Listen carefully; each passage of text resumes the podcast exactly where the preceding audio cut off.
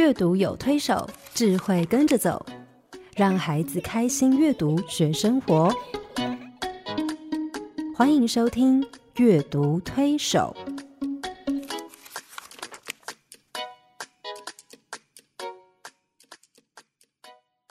各位听众朋友，你好，我是黄乃玉。我是刘青燕，欢迎再次加入阅读推手的行列。哎，黄老师，我们真的很感谢听众朋友，最近陆陆续续听到好多人对我们节目的回应哈。是啊，我觉得呃，其实做广播节目有时候还蛮忐忑的，对，因为就我们两个人 大眼瞪小眼，在这边聊得很开心，然后也不晓得呃到底听到的是谁，不像我们上课啊，就会我就看到脸，然后可以互动，呃，对啊，去演讲你可以看到很多的对象，嗯。对。可是这个广播节目真的呃要凭信心哈，尤其这样在收到有些回馈的时候，就特别的兴奋呢我，很感动哎，因为？你知道黄老师有人跟我说，他听我们的节目一边听一边做笔记。好感动啊！有怎么有这么认真的人？上帝一定加倍祝福他。我相信他会是很棒的阅读推手，啊是可是他就会反映说，就很多人反映说他漏掉一集，漏掉两集，嗯，很多地方很多就是没有办法衔接，没有办法听，对。嗯，那其实我想，我们跟呃电台反映过了，所以他们做了一些安排，譬如说，大家可以上古典音乐台的官方网站，可以去点有一个呃栏目叫“经典重现”。其实那个我们过去播过的节目会放在那边，大家如果漏掉的、忘记的、想温习的、复习的，通通可以去点来听。太方便了。对对是啊，我觉得现在借着网络的方便哦，我们甚至真的是无远佛界，还收到很多呃在远在天边的的朋友的一些回馈啊。对，因为我在脸书上有一些，包括德国的、法国的、香港、新加坡、马来西亚的很多的听友，他们都是透过网络在听这个节目。真是嗯太好了，所以我们现在做起来就越来越起劲啊！是，是啊，我不嗯晓得哎，黄老师，你最初答应要做这个节目，你你的想法是什么？呃，就跟你见见面聊聊天。没有哎，这是我这这这是我的想法。是吗？是一开始也觉得说对谈的人呐、哈、嗯对我们来讲，因为太很熟悉，然后也这么多年都在做呃这样的一件事情，嗯，可是总觉得说平常好像自己呃面对的比较是小众嘛。嗯，那借着那个大大众媒体啊、让更多我们平常我们走不到的地方，我们呃见不到的人，是，能够有机会来听一听哈。对，那所以呃一开始呃接受这样的邀约，也是觉得说呃这件事情是我非常肯定的哈。嗯然后我们也希望呃借着媒体哈，借着广播节目嗯，呃让更多人可以听到。嘿，对，当然也没有很十足的把握，嗯 因为有时候觉得说现在人哦好像。呃，会上网，会有有很多事情可以忙，到底有没有人真的认真在听广播呢？嗯，结果呃，经过这一段时间，我真的觉得说我非常感恩，而且也是喜出望外，对，居然有这么多人在听，而且是呃很享受的在听。嗯，我觉得做这件事情真是让我太开心了。嗯，我也必须说，呃，这个节目播出以后，我得到的回应其实超过我的预期。是我本来想说预期太低了嘛？对我的预期很低，因为我本来想说这个节目那么严肃，然后要谈书，然后什么嘛？你跟我谈话怎么会？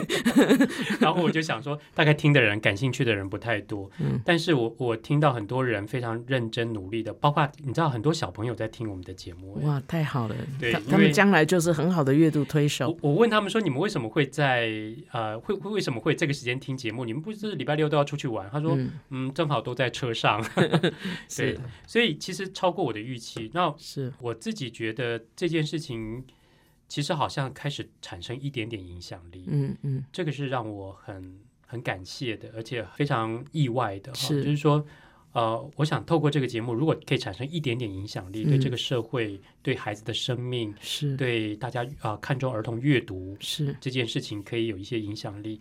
我觉得这个是我最大的期待对。其实也不是我们能够影响什么，而是听的人，嗯，他听了以后，是，然后他去 do something，呀，然后 make their life better，让他们的生活更好。对，我觉得是听的人可以有影响力。我们只是对着麦克风啊，我讲讲话呀。我我我必须承认一件事情，就是说我是一个嗯，你知道黄老师知道我的工作形态，我每天是几乎都是关在房间里，宅的，我面对的东西只有书跟电脑。好，然后我做翻译书或写写作的工作，然后礼拜天跟小朋友讲故事，这是我最初的一个生活跟工作形态。嗯，至于演讲啊、做广播，以至于甚至做电视节目，这个都是超过我的预期。是老实说，我并不是觉得自己擅长跟喜欢做这样不停讲话的工作。呵呵呵，你太没有自知之明了。对，因为我真的不是很喜欢。但是你知道，我的第一场演讲就是你陷害我的，是是是，我是这是我的荣誉。我的人生的第一场演讲就是你陷害我的。嗯那一场演讲真是快把我吓到破胆，因为我要面对一百八十个幼稚园园长，然后我要在上面演讲讲三个小时，我真的不知道我要怎么面对哈。我我人还没上去就已经在底下抖到不行，还看到那么多女生这样，而且这些园长都很能干的哟所。以因为你知道我从小对演讲这件事情很恐惧的，是，也就是说。小时候的一个挫败的说故事经验，让我觉得我不太敢在大众面前讲话。嗯哼，但是后来因为你的那一场陷害呢，我后来就是就是不断了，就是演讲就是演讲邀约不好，断。各位听众朋友，我必须要为自己说明一下，这个“陷害”两个字听起来对我是一种呃诬陷啊。其实我只不过是推荐刘千燕老师去做一场演讲，可是他表现呢也是超出我的预期，所以呢，他给自己惹来很多的呃麻麻烦。好，我不过。这个麻烦又呃造福了很多人，所以我们真的是要心怀感恩。好，我修正，我修正，我把那个“陷害”两个字，呃，换成推手，可以吗？啊，可以可以可 以，你就是这双手把我推出去以后呢，谢谢。我就必须去面对这件事。嗯老实说我，我其实有一段时间还是非常抗拒，嗯可可是，一直到后来有一次，你知道黄老师有一次我演讲完，你知道演讲完很多人会找你签找我们签书啊，或者是问题啊，问问嗯题什么的。那我有一次在演讲完的时候，呃，突然就一堆人包围我签书问问题的时候，有一个人就递了一个纸条给我说：“说刘老师，你可不可以把你的 email 留下来给我？”我就匆匆忙忙把我的 email 留给他，嗯然后他就走了。嗯我连人长什么样我我都没看到。可是第二天我电脑一开的时候，我看到了一封 email，嗯把我吓了一跳。哦，从那个时候开始，我必须说，从这件事情开始，我对于我自己演讲这件事情，或者是我做的这些事情，我开始有一些不同的态度跟嗯看法。嗯，你知道那写些什么啊？嗯，我今天把那封信印下来带过来了，我我想念给你听。好，啊，嗯，念给大家听。他说：“不知道是上帝的旨意还是老天爷的安排。今天下午，朋友邀我去聆听老师的演讲，原先抱着探讨绘本的心情前来，不过这两个小时中，我数度泪流满面。过去这两个星期，我面临人生中一次重大的逆境。原本在幸福婚姻中的小女人，突如其来发现老公有了外遇。”从一开始的不相信、愤怒、无助、失望，到后来的自怨自艾，嗯甚至一度到了崩溃边缘，嗯连留给孩子的信都写好了。嗯当我发现自己做再多努力，流再多眼泪，都挽回不了一颗已经出走的心时，我突然惊醒。面对这么一个不值得的人，我的喜怒哀乐还要被他牵动吗？嗯。于是昨天第一次，我能够平心静气的接受他的离开，让他自由，其实也是让自己自由。转了一个心境之后，我才发现身边有这么多爱我的朋友、家人，这些才是我值值得我去珍惜、去珍爱的。这也这不也是老师今天您所提到的，遇到逆境仍要感恩。因为这事，我才发现身边有更多值得我去爱的人事物。谁也不能预知人生的道路在何处转弯，下一个路口是不是会更美好。我很庆幸自己及时走出那个框框，在第一天下午又听到老师这堂课。在今天最后一个故事《外婆的牵牛花》中，我几乎就要痛哭失声。看到很多同学也频频拭泪。真实的故事格外感动人心。原来平凡的牵牛花，花语是永不改变的爱和平静的心。期盼我也能用更多平静的心来面对未来的许多困境。哇，黄老师，你很祝福他。黄老师，你知道吗？其实那场演讲我差点把它取消掉，嗯因为在那个之前我正好生了一场病，嗯。然后呢又重感冒，嗯。连个两两场病下来，我几乎没有什么体力去演讲。嗯。而那天，可是后来我想到那天演讲的人，报名演讲的人大概两百个人，嗯。然后啊、我母亲就就还是说我我还是必须去，不然那些人会等我。然后我就去了，然后他为我祷告，然后让我出门。我不知道，我我后来一直在回想说，如果我那天没有去讲，嗯那结果会如何？嗯所以我后来觉得，我开始面对演讲或面对像现在做广播、做电视节目，嗯或做我的书，其他的每一件事，我开始觉得，其实人跟人，人其实每一个人都有他的一个影响力在。是也就是说，当你在做一件事情的时候，其实你不见得只是在满足你自己的成就感，或者是你自己的满足感。嗯其实你做出来的事情，其实也会去影响到别人。是包括你上课、我演讲，或者是我们现在做广播、做电视，我们其实都可以透过我们每个人所做的事，即使是很卑微的小事，嗯尽忠职守的做好你分内的工作，其实你可以对这个社会都会有一些影响跟、嗯跟贡献的。是，嗯，我觉得我们就是把我们呃该要做的事情做好。嗯，那至于是谁听到了，听到了之后他产生什么，真的是上帝的恩手啊！我们只是一个小小的推手。是那我觉得，呃，当我们尤其当我们自己跨出了自己的世界哈，嗯。我们来做一些我们觉得社会需要的，嗯。我们觉得嗯。很多孩子需要看好书，嗯。我们觉得很多大人因为不懂，嗯。所以不能帮上孩子。对，我们觉得，呃，上帝给我们很多机会做这方面的装备，所以我们愿意利用这样的一个机会啊、来把我们所会的，尤其这些年来，嗯。我们真的也证实了，我们呃大胆假设，小心求证，嗯 我们也证实了这些事情是对的，是好的，嗯，然后我们来来跟大家来分享。那我们真的是抱着信心，就是说啊、相信听到的人都会有所感动啊、有所体会。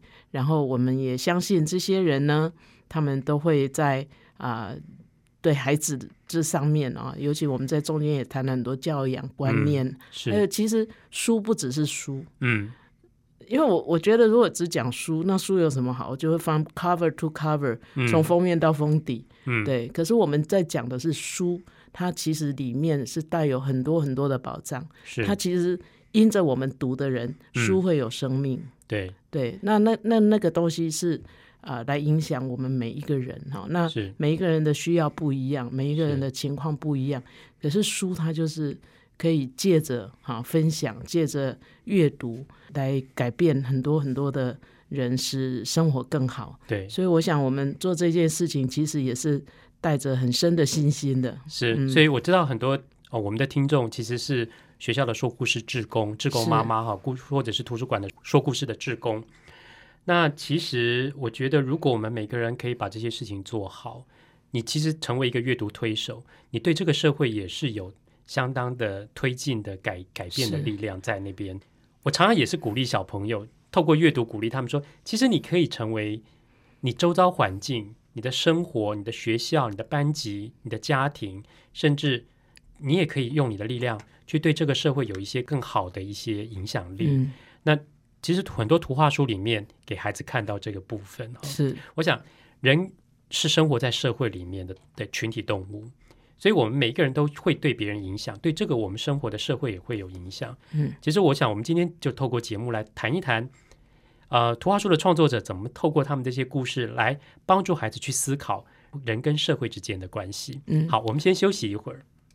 好家庭联播网，中部地区古典音乐台 FM 九七点七，北部地区 Bravo FM 九一点三。黄老师，你是老师对不对？是你教了，好，我不要告诉你你在三十年，三十年哦，你自己说的哦。是好，大家去算黄老师的年龄，要不要？不要算，不要算，不要算。哦，你教了三十年的书，你觉得身为一个老师，你对自己的这个角色跟职分最大的期待是什么？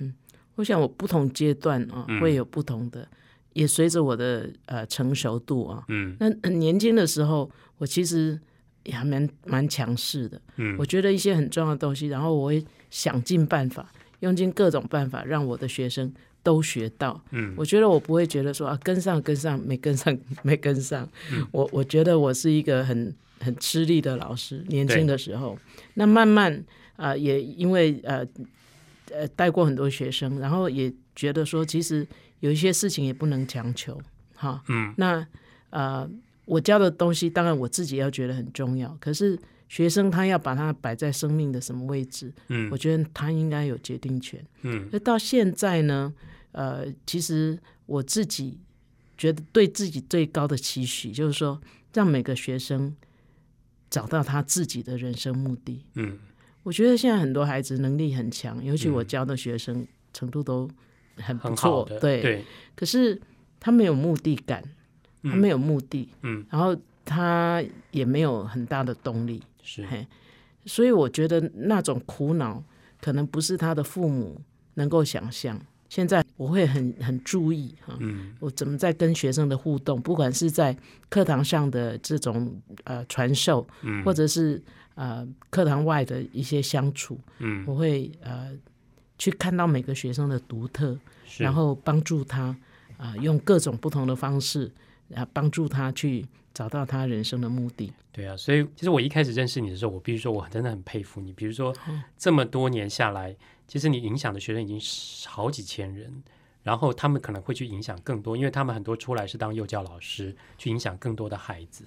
那其实这个社会的影响力，常常有时候我们只是觉得我们只是每天在做一些例行的 routine 的工作啊，早上很辛苦的起床，然后去上课，是。然后呢啊傍晚很累的回家，哈是。可是好像我们每天只是在固定做一样的工作，可是那个影响力是日积月累，慢慢慢慢扩散出去哈。那很多人会觉得说啊，我的人生就是这样，嗯我做一件很平凡的工作，我做一甚至我做一个很卑微的工作，嗯，我怎么可能我的人生怎么可能会有影响力对？，我怎么可能会对这个社会有什么帮助？嗯呃，甚至我怎么我怎么可能为这个社会带来一些改造的力量？嗯，其实我想，千万不要轻忽自己的这一点点的力量哈。是有时候我们只是善尽职守的做好我们分内的工作，嗯那个影响力就慢慢慢慢的会出现，会扩散出来。嗯嗯对，就像我今天要讲的第一本书叫做《地下花园》，我很喜欢这本书，非常非常喜欢，这是道生出版社出版的书哈。嗯嗯，花园应该有空中花园，有地上花园，怎么会有地下下花园呢？，园对我第一次看到这本书的封面，其实有点愣住，我想说，哎、这是什么地方啊？嗯，黄老师，来，你看看这是什么地方？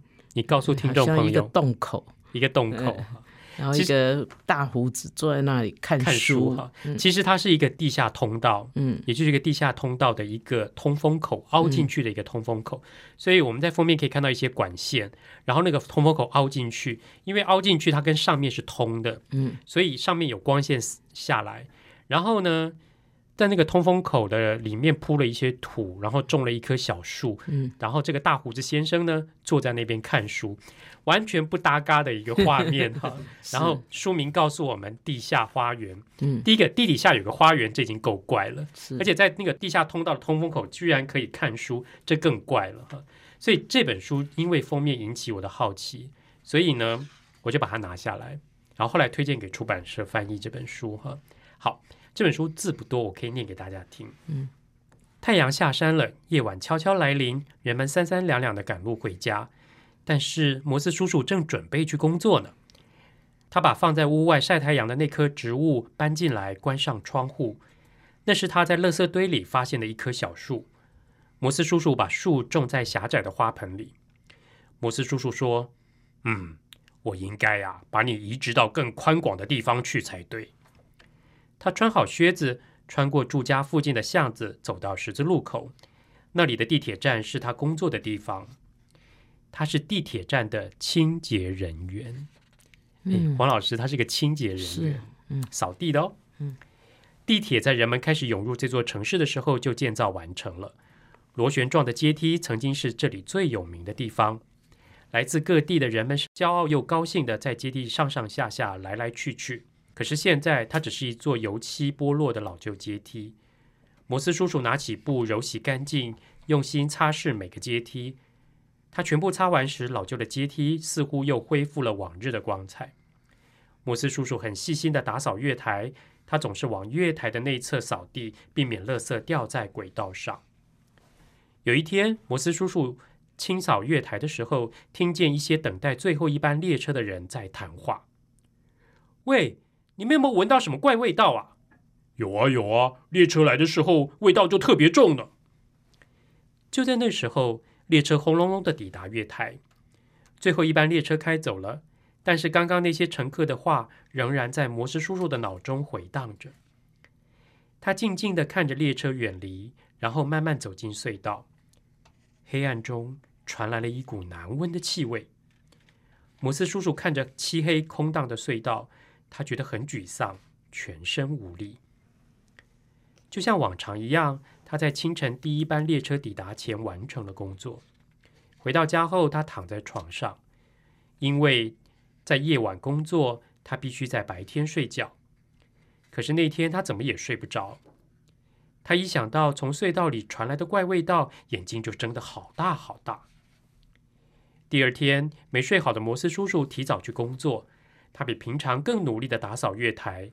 忙完该做的事，他又走进隧道里。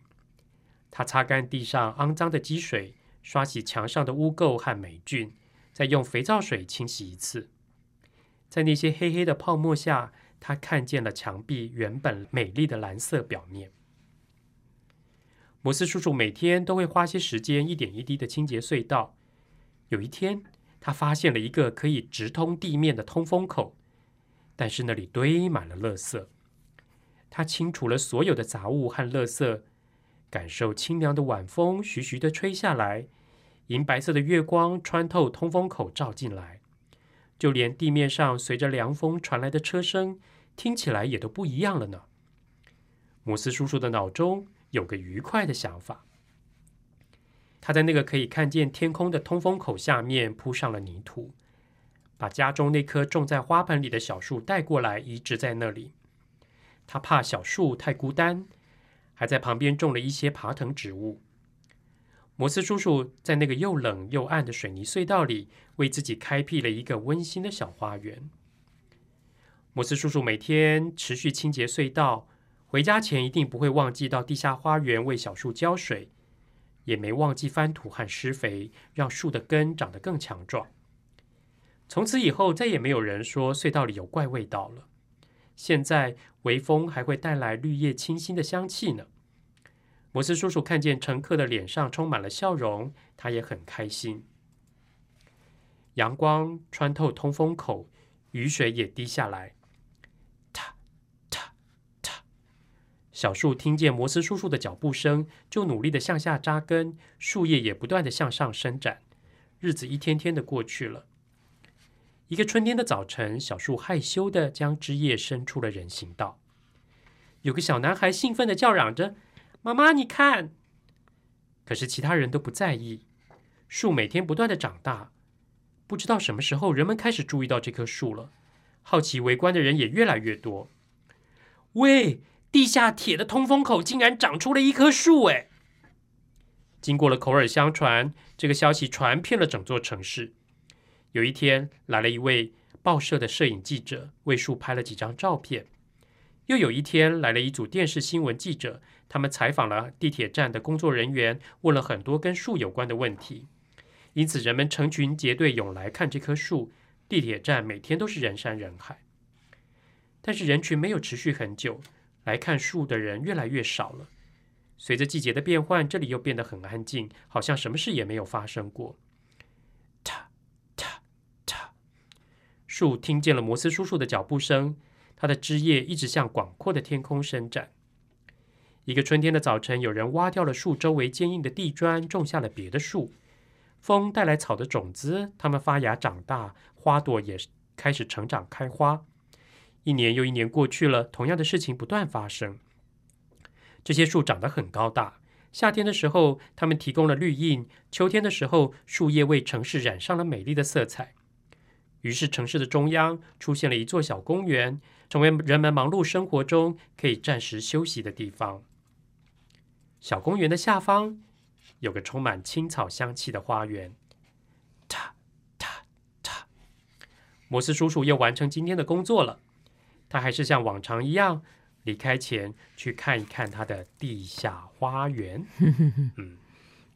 好温馨的故事哦非。常有意思，对不对？对，而且从头到尾看的那个摩斯叔叔，他很真的是很安静啊，嗯他不喧哗，嗯然后也不会沽名钓誉，嗯，然后他就是很谦卑的做他在做的事情。对，我觉得他的内在世界好丰富很哦。丰富哈。对，尤其中间有一个画面，就是嗯他在他家，你想一个打扫的人，清洁工，嗯然后他居然家里一屋子的书，书，哎，嗯我就觉得，因为他内在的丰富，嗯，所以他外面不会很喧哗。是，我们有时候看看一些所谓的社会名流或者是名人，是，那么的聒噪，常常内心是内在是非常空的。嗯哎，我觉得，哎，对。黄老师知道这是一个真实的故事吗？哦，太好了，你知道这个作者是一个韩国人哈，嗯他说他一九九零年的时候，他在纽约念视觉艺术，啊，在念视觉艺术，你知道念艺术系的的嗯学生常常会在学校待很晚创作，对不对？他所以他说他常常必必须赶最后一班地铁回去住的地方。结果有一天，他匆匆忙忙跑到地铁站去，要赶最后一班列车的时候，发现一个人都没有，嗯。只有一个清洁工在那边打扫。嗯。那个清洁工叫摩斯，嗯。所以摩斯先生就跟他说：“年轻人，你来晚了，最后一班列车走了。嗯”那他心里想说：“完了，他可能又要在这边嗯。呃过夜哈，在街上过夜。可是后来摩斯叔叔就邀请他说：“不然这样，你到我住的地方休息一个晚上，嗯然后等第二天，等那个明天那个第一班列车来的时候，你再坐车回去。嗯，”于是他就跟着摩斯叔叔回去了。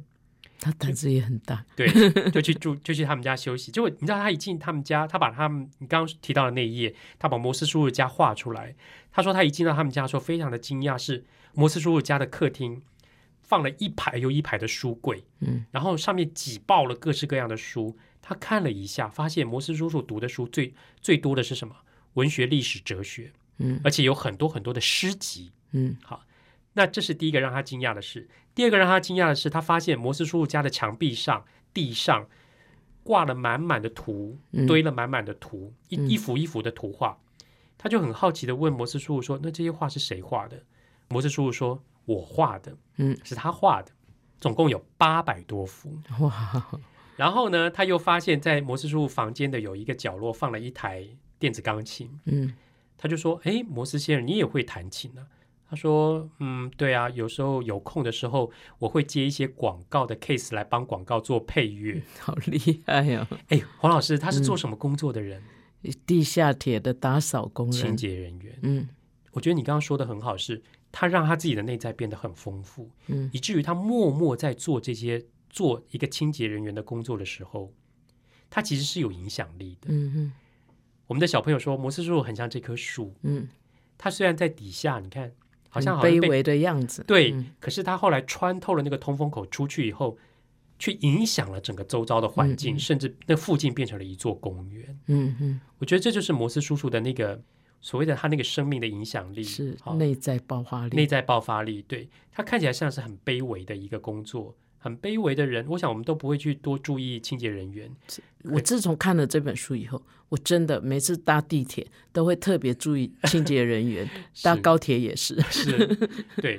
可是他却可以发挥他很大的影响力。是对，嗯嗯，我好喜欢《摩斯叔叔》这一本书，是啊，因为一方面他的图，还有那个摩斯叔叔的那种神情啊，嗯，真的让我每次看到都有一种莫名的感动。哎，对。嗯我我在跟小朋友分享这本书的时候，我问了他们一个问题，我说：“你们最喜欢书里面的哪一张图？”大部分的小朋友都喜欢摩斯叔叔坐在地下铁那个通风口看书的那张图，就是封面的那张图。嗯但有一个小朋友跟我说，他最喜欢最后一张图。嗯哼，黄老师，你知道最后这张图就是摩斯叔叔 还是持续在做这个工作，是可是他已经样子变了，变成什么？一个老人，一个老人，满头白发，是，然后胡子也灰白了。嗯嗯，这表示什么？他做这件事情做了很久很久，做了一辈子，嗯。好像一辈子你看他只是在做一个很卑微的打扫的工作，可是他第一个他不看清自己，嗯他不看清自己的工作，他很认真的打扫。我问小朋友说：“你们觉得摩斯叔叔是一个什么样的人？”大部分的小朋友都看到说他是一个很认真、很细心的。然后他打扫从月台的外侧往内侧扫，哈，很认真、很细心、很有耐心、很有责任感的人。嗯，而且有一个小朋友说：“摩斯叔叔很有创意，谁会想到要在那边种一棵树啊？对不对，？嗯，可是说他有创意的小朋友本身应该也也是有创意的，嗯那那个小孩就说，摩斯叔叔做这件事情做好久，做了一辈子。嗯一辈子在做一件卑微的工作，可是他却像这棵树一样，好像没有被看见。他做的事情都在地底下，可是他是往上，他是会有影响力的。嗯那，呃，我想他应该是选择性的来在做这一份工作，嗯，因为你看他那么多才华，应该也是，而且也是很有学问。他如果要有什么高就啊，换个跑道什么，应嗯该也不是不可能。是啊，可是他知道他在做的事情是很重要的，是他的天职吧？是我觉得他才会这么呃安分啊，非常呃满足的在做这件事情。嗯，我我觉得，因为他他把他月台的那个范围，他的责任范围打扫的很干净，可是当他闻到臭味的时候，其实他他找不到那个臭味的的来源，他其实可以不需要处理，对，因为通道里面不是他的工作范围。是可是我，所以我后来问小朋友说，摩斯叔叔如果没有去清理那个通风口那些垃圾，你觉得结果会怎么样？有的小朋友说他会被 fire 掉，因为他会被客人投诉。然后有的小朋友就说，那如果他没有去清理那个通风口，把那些垃圾清掉，这个地方就会一直很臭。嗯，然后摩斯叔叔如果没有把那棵树移植到那边去，诶，那棵树也不会长出来，然后成为一座公园。嗯城市也会少一座公园，所以我觉得有时候就是这样，好像一个小的动作，嗯，闻到臭味我们就去清到垃圾，看到不美好的地方我们就想办法去改变一下。嗯有时候只是一个举手之劳，可以就可以为周遭的环境跟社会带来一些改变。也让自己不用再继续闻臭味啦。对，嗯，但我觉得这里面的关键是什么？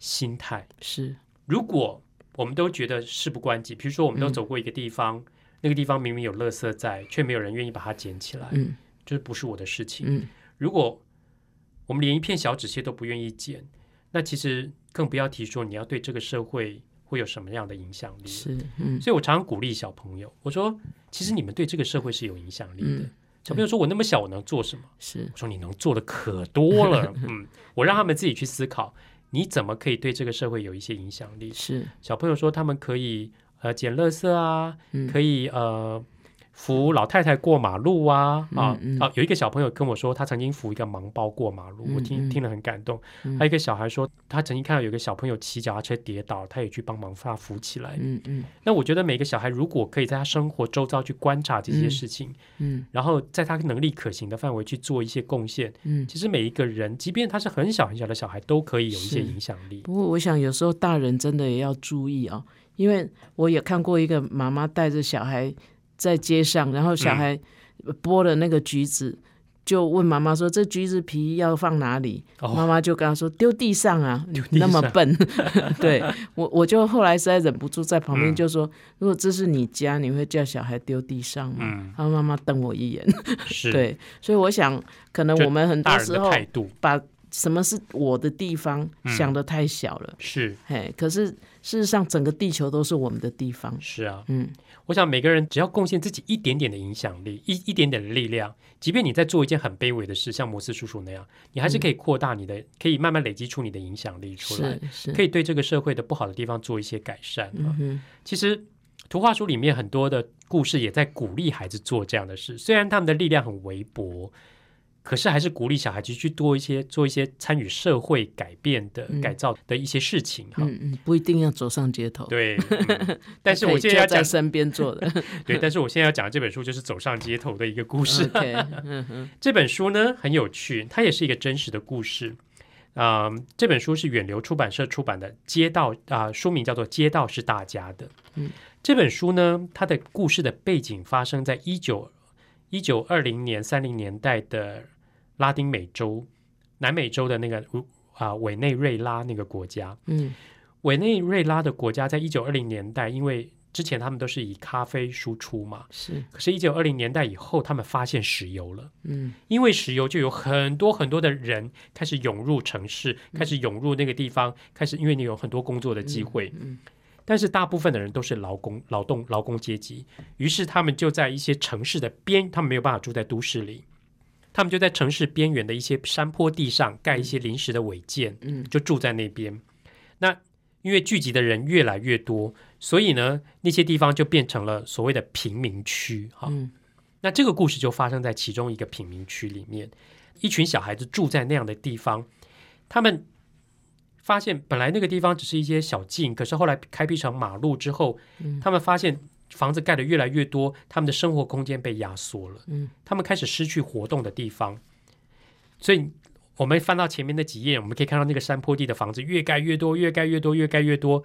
那些小孩因为空间被压缩了，他们没有地方玩，所以他们只好在街道上玩。可在街道上玩的时候，常常会有车子往来，嗯嗯，很危险，很危险，然后就对他们猛按喇叭，叫他们滚，赶快滚开哈。可是呢，小朋友就很生气，说街道明明是大家的，嗯为什么只有你能够开车嗯走过去，我们不能在那边玩？嗯于是这些小孩子开始想要想办法，要为自己去争取一个游戏的空间。嗯可是他们不知道该怎么做，嗯于是呢，他们在有一天在图书馆，图书馆的那个管理员就跟他们说，也许你们可以去跟政府澄情啊、陈情等等。于是他们就决定了，他们做了一个很大的布条，决定去市政府澄清。嗯可是你知道，一堆小孩的话，有谁会听？嗯他们在门口就被警卫轰出来了。嗯然后他们就决定说，我要在那边拉布条澄清，说我们需要一个游乐场，嗯需要一个游戏的空间。可是因为这是非法集会游行，嗯，经过警察三次他们还警告，自己做了布条，对，做了布条，说我们没有地方玩，我们需要游戏场。可是因为这是一个非法的他们的陈情活动，后来 没有申请，是，所以市政府就派了警察出来要把他们驱离。就在这个时候，他们的家长站出来了，就说这些孩子的心声你们应该听，你们不愿意听，甚至还要把他们抓走，这太过分了太不应该了。于是呢，这个时候市市长终于出来了，然后因为市长身边跟了记者，嗯，所以市长就说没问题，没问题，我们一定想办法帮你们弄出一个游戏场出来。嗯于是他们就开了很多的条件，记者也来采访，这件事情也登了报了。于是没多久，果真市长就出现了，就帮他们规划一个公园预定地，然后帮他们做剪彩的活动。嗯，可是 you know 那个时候，王老师，你知道什么时候这些政府官员最会做这种事？选举的时候，是那个时候就是选举的时候。嗯，可是选举一选完，这些小孩就会发现再也没有任何一个政府官员出现了。嗯他们就在那边每天等啊等啊等，等着人来施工，等着这些官员履行他们的承诺，然后为他们盖一个游戏场。可是没有，他们非常失望。可是后来他们想了，就就决定了说，既然他们没有人要来帮我们做，那我们何不自己动手？自己动手。于是他们开始号召这个贫民区的这些小朋友跟大人，大人对，嗯一起，他们就一起开会。于是他们把他们家里面多的木材、多的一些材料拿出来，自力救济，自力救济。有的开始种花，有的开始做一些荡秋千，做一些各种游戏设备。后来他们自力救济的完成了一个游戏场，嗯而他们欢迎大家都来玩。嗯这个游戏场到现在是还在的，但是还是这些孩子自己做出来的一个游戏们应该是大人了，对，但但是那些政府官员到现在还是没有履行他们的承诺。对，是。那这本书其实让我们看到孩子参与社会改造的一个嗯。很鲜明的例子，嗯。跟小孩子其实可以贡献的力量。嗯嗯。嗯，是。我自己很很佩服这些小孩。嗯我甚至在跟小朋友阅读的时候，我就问他们说：如果你们是这些小朋友，你们会怎么办？你们敢不敢去示威抗议？嗯很多小朋友其实不敢的，因为他们说会被警察抓走。嗯对可是有的孩子就说，不然如果你不去，你的声音、你想要做的事、你的嗯期望、你的需要，怎么会被听见？嗯嗯我觉得其实现在很多，你知道，我们常常有很多呃社会议题，很多人会走上街头，嗯，嗯。很多爸爸妈妈开始会带孩子参与这些呃这些活动。嗯。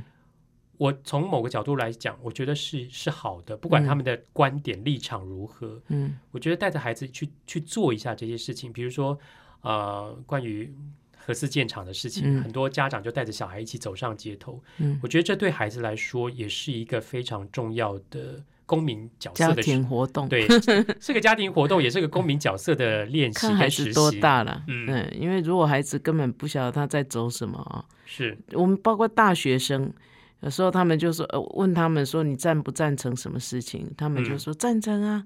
那你再问他说，那那件事情他要倡议的是什么？嗯，他们其实并不清楚并不。清楚。然后当嗯我把那个倡议告诉他们，他们自己也会吓一跳，他觉得他并不都同意。是。对，所以我想这个中间就是说一种理性的过程，对哈，要让孩子不是只是去那个很高亢啊，然后看大人在那里呃非常的嗨呀、嗯。嘿，你刚刚在讲这个故事哈，我倒是想到我小时候，我念小学的时候，虽然做了小小事情，你听听是不是也是一种呃社会公益，或者说我们那时候呃小学生嘛，那生活其实还蛮无聊的。我有一个同学，他他爸爸是医生，嗯。然后我就跟他讲说，呃，虽然学校有保健室，可是有嗯时候同学一点点小伤，好像去保健室好像是一个呃 有一点，嘿，那我就说，哎、哎、我们哈、来弄一个小小的医疗箱，嗯嗯，然后同学有什么蚊子咬啊，有一些小伤口啊，嗯嗯。我们就来帮他们，嘿，做一些很快的治疗。对对，嗯。然后我那个同学也很很高兴，他回去跟他爸爸要了一些酒精啊、碘酒啊、嗯。红红药水啊，然后棉花、纱布这些，嗯。嘿，很基本的，因为他在家里也常常看护士帮病人做这些包扎的工作，对，那我们就在班上做那个事情，啊，觉得很快乐，哎，然后同学也会也会去找一些 伤口来给我们给我们服务，其实就是小我觉得很感动，这就是小孩做得到，你从你班上、你周遭的环境开始改变起。是，然后我们后来也办了一个班报，因为嗯生生活太无聊，每天都考试，然后嗯都是为了升学，我觉得这个就是可以鼓励孩子去思考，去然后我们就办了一个班报，就嗯。那时候报也没有影印，也没有电脑，我们就用写的，嗯然后每个人就负责，每很多同学都可以写，呀，就是说，哎，我看到刘青燕今天怎么样怎么样，嗯那当然都不能不能写不好的事情，是因为你写别人不好，人家也会写写你不好，嗯所以大家就会写一些啊，谁的铅笔盒很漂亮什么之类的。可能从大人来看，小孩做这些事情很无聊，嗯可是对小孩来讲，其实我我也是在呃，等于是一个对社会的一种关切。是。嘿，我觉得小朋友要参与这些啊、呃改变环境或改变社会，其实从他生活周遭开始做起，其实就很好了。，是，嗯对所以我其实你刚刚在讲讲这件事情的时候，我想到。呃，美国的那个小罗斯福总统嗯夫人艾伦诺女士讲过的一段话，她说：“当你不再做出贡献的时候，你其实就开始迈向死亡了。嗯嗯，其实我觉得我们每个人其实都有能力去做一些贡献，嗯对我们的环境、对我们的社会、对我们的家庭、对我们的班级啊，对我们所生活的社区都可以做一些贡献。是，只是看你是不是愿意嗯有那样的心，看到臭的、脏的去捡、去修、去改变。如果愿意的话，我想像摩斯叔叔那样，或像这些小孩一样，我我们所处的环境就会越来越好。是。其实这你也是参与在这个社会里面，成为很重要的一份子。嗯而，且当孩子有这样的行为的时候，请大人拜托拜托不要一直说他 gay 博。对，好好的奖励他一下。是是好，我们今天的节目就到这里告一个段落。接下来我们来听听看黄老师有什么小叮咛。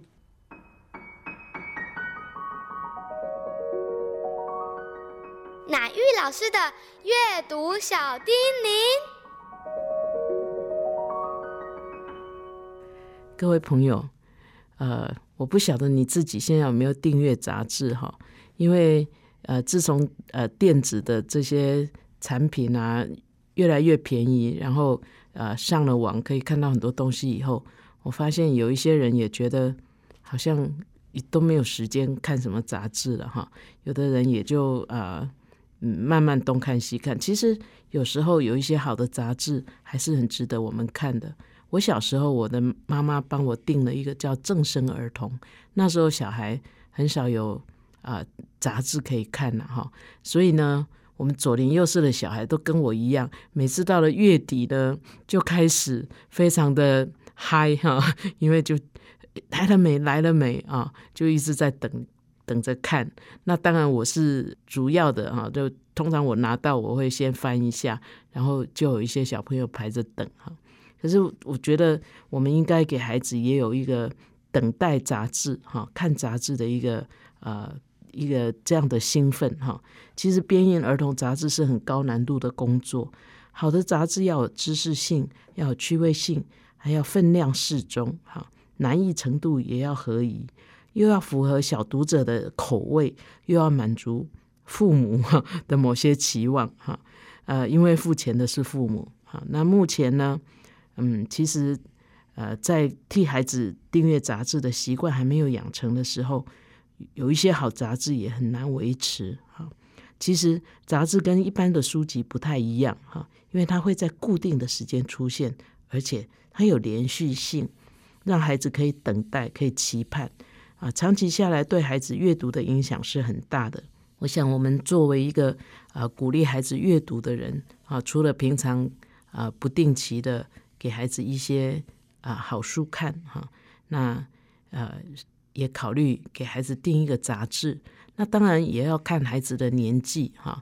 现在其实很小的孩子，像小 baby 就有那样的杂志，而且现在的那个杂志呢也会附 DVD 哈，那里面又有玩具可以玩哈。那从很小的零岁到三岁的，其实呃。已经有杂志可以订，那再大一点的，我想，呃，我不是在做宣传哈，不过有一些出版社他们也会为孩子做。那你在订之前呢，也不妨做一点比较哈。我相信订到好杂志，会让你们亲子关系更加温。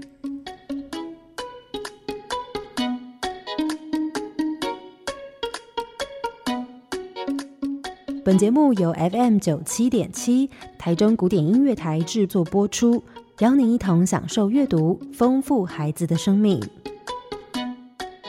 如果你对这个节目有任何想法、建议，我们都很欢迎你在 Apple Podcast 留言打分评星，也邀请你订阅这个节目，并分享给身边的朋友。感谢您的收听，我们下集再见，拜拜。